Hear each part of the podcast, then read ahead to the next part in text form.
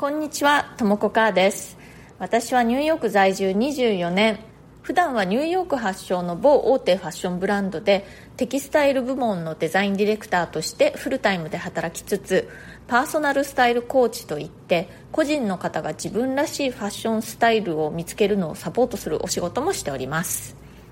このチャンネルニューヨーク人生劇場では人種のるつぼ何でもありのニューヨークで私が働いて暮らしていろいろ経験したことや学んだことそれから日々の生活で気づいたことなどをお伝えしていきます。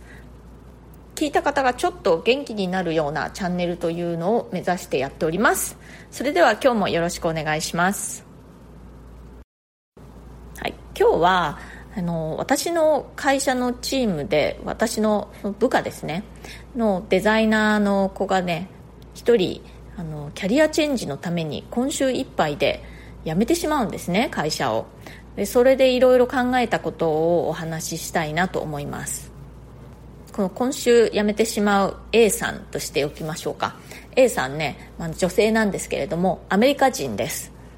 今20代後半、まあ、もうすぐ30歳っていう感じかな。なんですけれどもとても優秀なデザイナーなんですね。辞めないでって感じなんですけれども辞めるのには訳があってあの彼女キャリアをねもうデザイナーとしてのキャリアからチェンジして、えー、アートをね教える先生になるために大学院に進学するということで、えー、それで会社を辞めるという決断をしたわけなんですね。アメリカ人って結構そういうふうにねあの何年か働いてみてからやっぱりちょっとキャリアをチェンジしたいっていう感じでもう一度学校に入り直して、えー、違うキャリアに進んでいくっていうことをする人が結構多いんですよね。キャリアのこう道筋がね割とケースバイケースというか一人一人違うっていう感じなんですね。あのそもそもアメリカってその大学を卒業して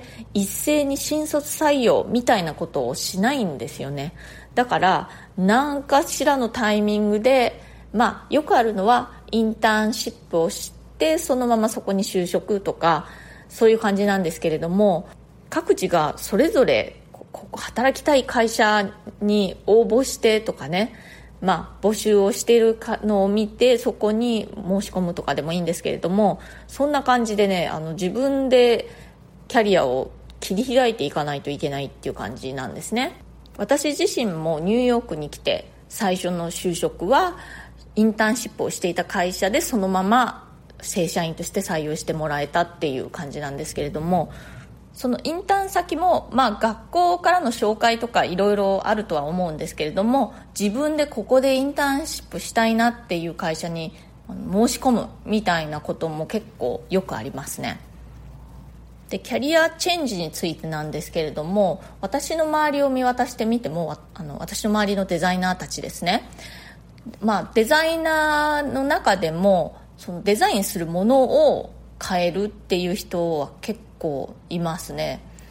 例えばハンドバッグのデザイナーだったけれども洋服のデザイナーになるとかその逆とか洋服のデザイナーからジュエリーのデザイナーになるなんて人もいますね実際に。でその急にはなれないのでやっぱり一旦そのやってる仕事をちょっとやめてとか、まあ、その仕事をしながら学校に行って新しい技術を身につけて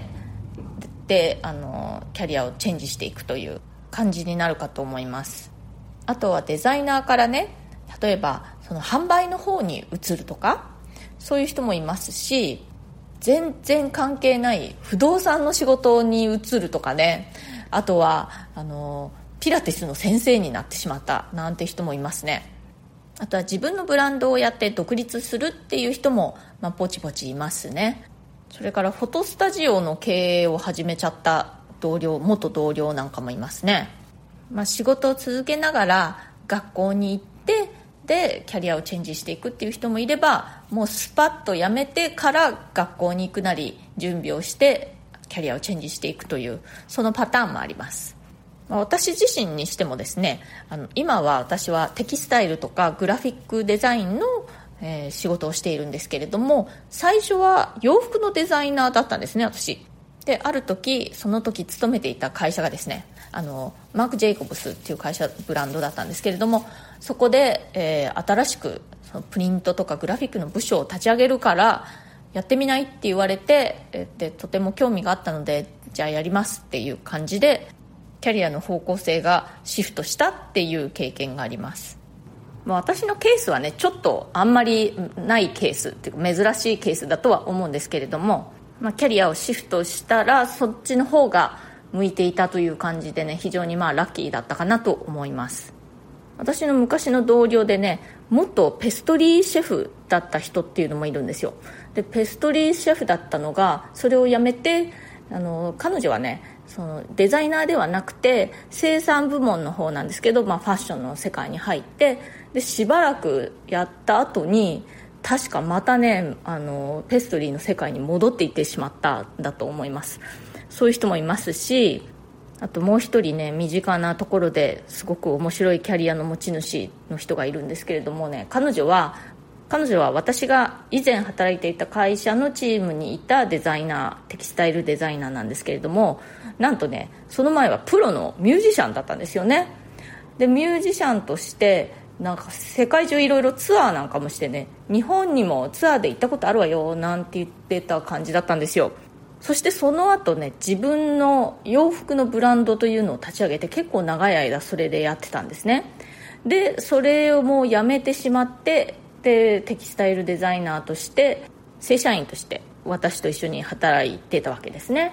でその後どうなったかというとねなんと今彼女はジュエリーデザイナーになってますね。彼女結婚していて子供も2人いるんですけどね、まあ、そんな感じでいろいろやってて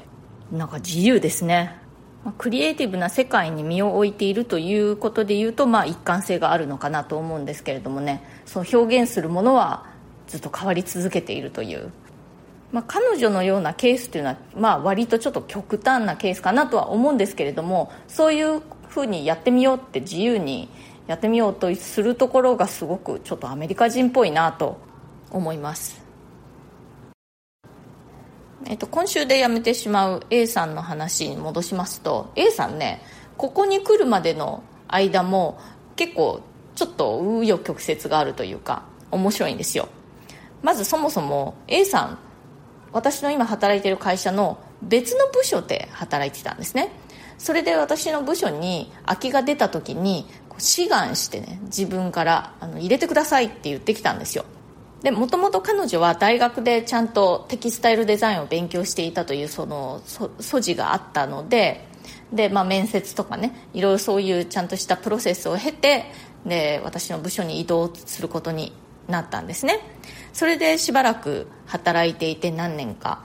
でその後ね一回今回この辞める前にね一回辞めてるんですよ。実は。23年前かな？辞めてねその時辞めた理由は世界一周の旅に出るためだったんですよなんと。あの世界のねいろいろな農場とかを回ってそこで働きながらそこに住まわせてもらうというそういうプログラムが何かあるんですよね。それでいろいろなアジアの各国とか南米とか本当に世界中を回ってねあの帰ってきたんですよ。で帰ってきた後は一旦別の会社でまたテキスタイルデザインの仕事をしていてそしてこのコロナ禍になったわけですね。でちょうどその頃私の部署に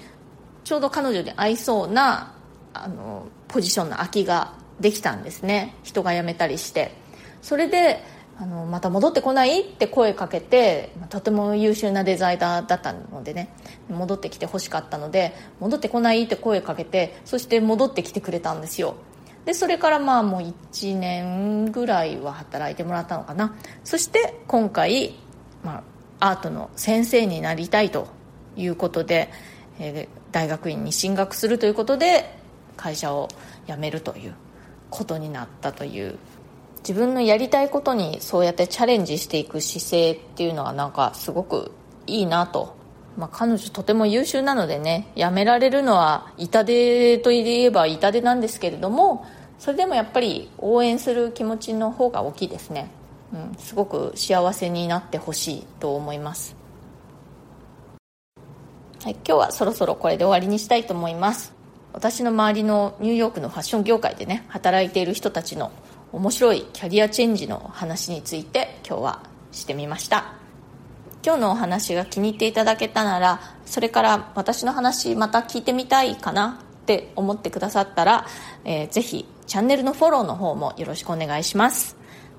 それから質問やリクエストも受け付けていますので私に何か聞いてみたいことがあるとかこういう話をしてほしいっていうのがある方はえー、私のプロフィールのところにねあの質問できるリンクを貼ってますのでぜひそちらの方からよろしくお願いします。ニューヨークのことファッションのことデザイナーとしての暮らしのこと海外で働くこと海外で生活することキャリアチェンジについてなどなど私にお答えできそうなことであればこの放送を通じてできるだけお返事していきたいと思います。今日も最後まで聞いてくださってありがとうございました。